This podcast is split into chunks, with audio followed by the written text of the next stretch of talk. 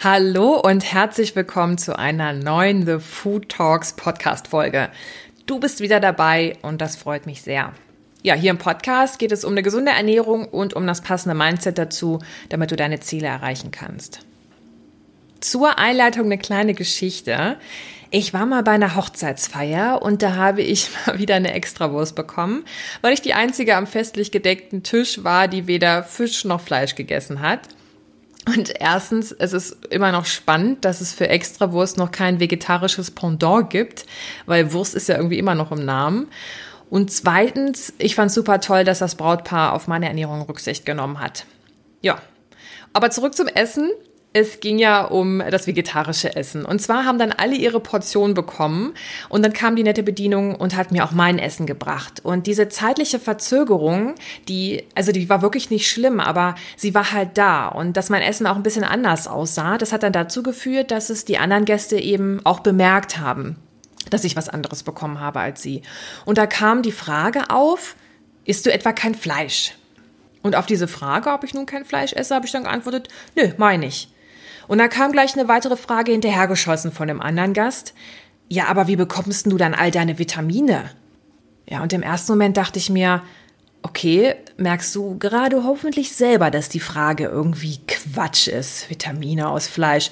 Aber dann auf den zweiten Blick ist es gar nicht mehr so quatschig, die Frage, weil Insbesondere wenn es um das Thema Vitamin B12 geht, weil das ist nun mal in Fleisch vorhanden und auch in unserer modernen Nahrungskette kriegst du es nur aus tierischen Produkten. Also die Frage doch ganz schön clever.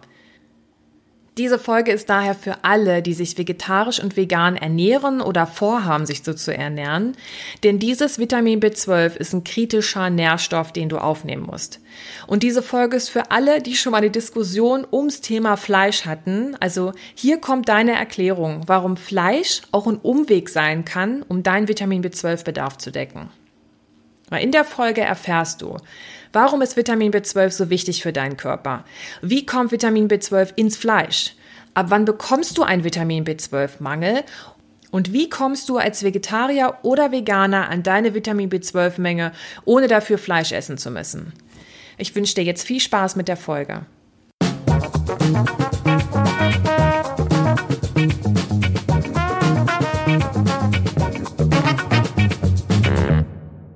Starten wir rein ins Thema Vitamin B12. Für alle, die mich noch nicht kennen, mein Name ist Dr. Ann-Christine Dorn. Ich bin eine studierte Ernährungswissenschaftlerin und ehemalige Forscherin und jetzt bin ich als Ernährungsberaterin tätig und helfe anderen dabei, dass sie sich mit ihrer Ernährung wohlfühlen. Legen wir los. Was macht denn dieses Vitamin B12 überhaupt in deinem Körper? Warum ist das überhaupt wichtig? Vitamin B12 ist wichtig für die Zellteilung und Differenzierung. Also wenn du kein Vitamin B12 zum Beispiel oder zu wenig hast, kann es zu einer Blutarmut kommen, weil die Bildung und Reifung von roten Blutkörperchen verlangsamt ist oder runterreguliert ist. Deine Nervenzellen können geschädigt sein. Ähm, es ist wichtig für die DNA-Synthese und DNA ist ja das Erbgut in unserer Zelle, da wo die ganzen Informationen gespeichert sind.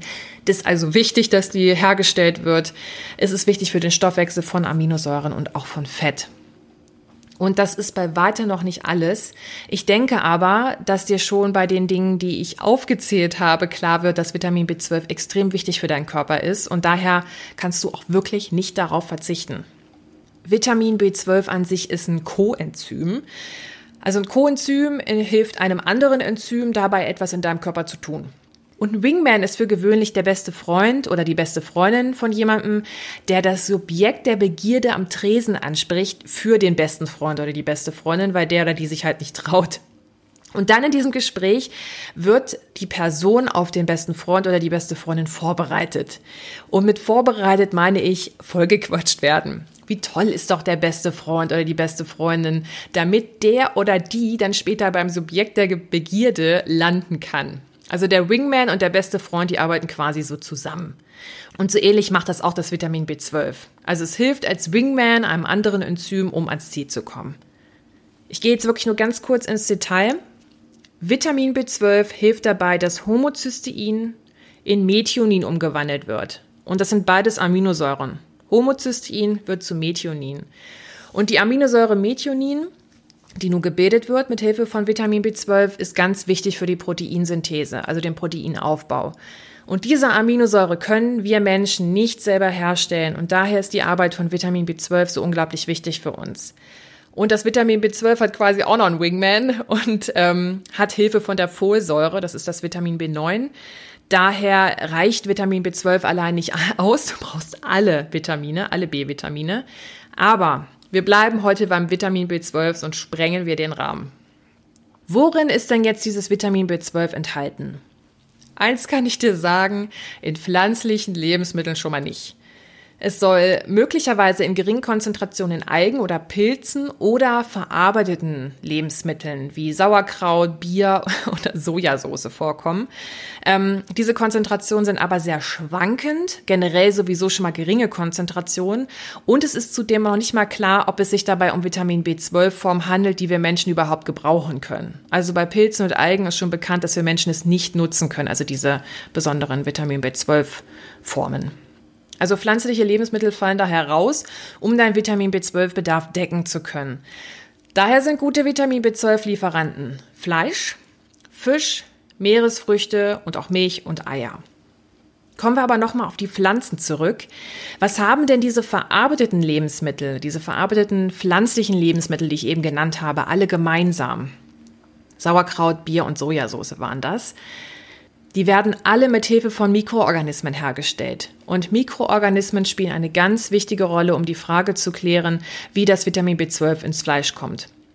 Nur als kleiner Hintergrund, zum Beispiel Sauerkraut, das wird klein gehäckselt, ein bisschen Salz dazu, damit es Wasser lässt und dann wird es schon ähm, zu Sauerkraut. Also da gibt es eine Fermentation und das sind eben kleine Bakterien, die dabei helfen. Nur als kleiner Exkurs zu den Mikroorganismen. Kommen wir wieder zurück zum Vitamin B12. Das Vitamin B12 wird nicht von den Tieren selber gebildet, sonst könnten wir Menschen das wahrscheinlich auch selber als Säugetiere. Es sind eben diese kleinen Mikroorganismen, die Archalbakterien, die das Vitamin B12 produzieren. Und bei Wiederkäuern leben diese Bakterien im Vormagen, kennst du wahrscheinlich auch unter Pansen, und dort produzieren die Bakterien dann auch eben das Vitamin B12. Und dieses von den Bakterien produzierte Vitamin B12 wird dann weiter in den Darm gespült, vom Pansen, weiter in den Magen und den Darm und dann ins Blut aufgenommen. Und Wiederkäuer sind übrigens Schafe oder Kühe. Dieses Vitamin B12 kann nur gebildet werden von diesen Mikroorganismen im Pansen, wenn genügend Kobalt aufgenommen wird von den Tieren. Und Kobalt ist ein chemisches Element, so wie es zum Beispiel auch Eisen ist. Und es ist ein wichtiger Bestandteil von Vitamin B12. Deswegen ist es so wichtig, dass die Tiere davon dann genug aufnehmen. Wenn die Kühe und die Schafe auf der Weide stehen und dort grasen, essen sie genug Dreck, also Erde, die am Gras mit dranhängt. Und da kann Kobalt enthalten sein. Aber wir wissen ja leider alle, dass die meisten Tiere, die geschlachtet werden, nicht auf der grünen Weide stehen, sondern in Ställen und sehr häufig in der Massentierhaltung. Stehen die Kühe im Stall, muss dem Futter genug Kobalt hinzugegeben werden, damit die Bakterien im Kuhmagen, also quasi im Pansen, ausreichend sind, um Vitamin B12 zu bilden. Neben Rindfleisch wird ja auch gern Schweinefleisch gegessen. Und bei Schweinen läuft die Vitamin B12-Produktion wie bei uns äh, bei Menschen ab. Es gibt nämlich keine körperinterne Vitamin B12-Produktion. Schweine müssen also selber tierische Lebensmittel wie Milch, Eier oder Fischmehl zum Fressen erhalten. Und das reicht oftmals gar nicht aus, um den Vitamin B12-Bedarf von den Tieren zu decken. Und daher muss das Tierfutter häufig mit Vitamin B12 supplementiert werden. Sprich, es wird dem Futter beigemengt. Schweine, die draußen leben, hast du vielleicht schon mal eine Doku gesehen oder auch selber, weil du vom Dorf kommst, die graben ja mit ihrer Schnauze alles um. Dieser Boden sieht ja wirklich sowas von aufgewühlt aus, weil die suchen nach Käfern und Würmern. Und das essen die ja dann auch. Und die nehmen dann dadurch auch vitaminproduzierende Bakterien auf, die im Boden sind. Die essen auch manchmal Aas. Also so kommen die an ihr Vitamin B12, wenn die draußen sind. Bei Geflügel ist das übrigens auch ähnlich. Leben die in einer Massentierhaltung, muss das Vitamin B12 dem Futtermittel von dem Geflügel zugesetzt werden. Und jetzt denken wir mal gemeinsam um die Ecke. Dem Futter von Kühen, Schwein und Geflügel muss das Vitamin B12 entweder in Form von Kobalt oder diesem ganzen Vitamin B12 zugesetzt werden, damit die eben gesund wachsen können. Und dann landet dieses Vitamin B12 in dem Fleisch der Tiere, weil die speichern das da. Und das kann aber auch in Eier und in Milch reingelangen. Erst dann isst der Mensch das Fleisch, die Eier und die Milch und kann so eben seinen Vitamin 12 Bedarf decken. Ich finde, da muss sich jetzt wirklich jeder die Frage stellen, muss dieser Umweg wirklich sein? Tierfutter mit B12 versetzen, dann das Tier schlachten und erst dann kommt der Mensch an sein B Vitamin B12. Es ist eine wirklich ethische Frage und die ist auch nicht leicht zu beantworten. Würden nämlich alle Tiere draußen auf der Weide stehen, wäre der Fleischkonsum für mich persönlich weniger schlimm.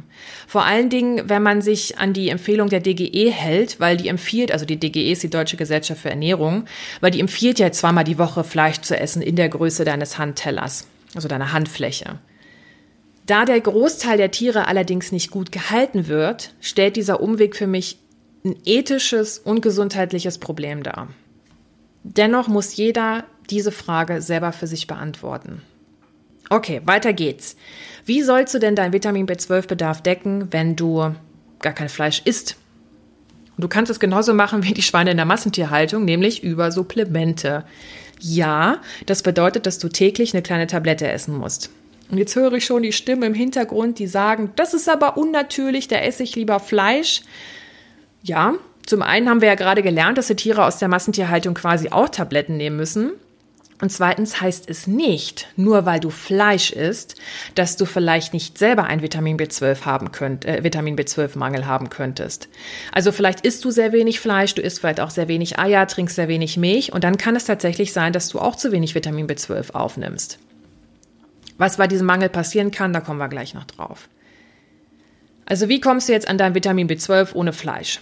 Erstens supplementieren und zweitens supplementieren auf Umwegen, also quasi äh, über angereicherte Lebensmittel.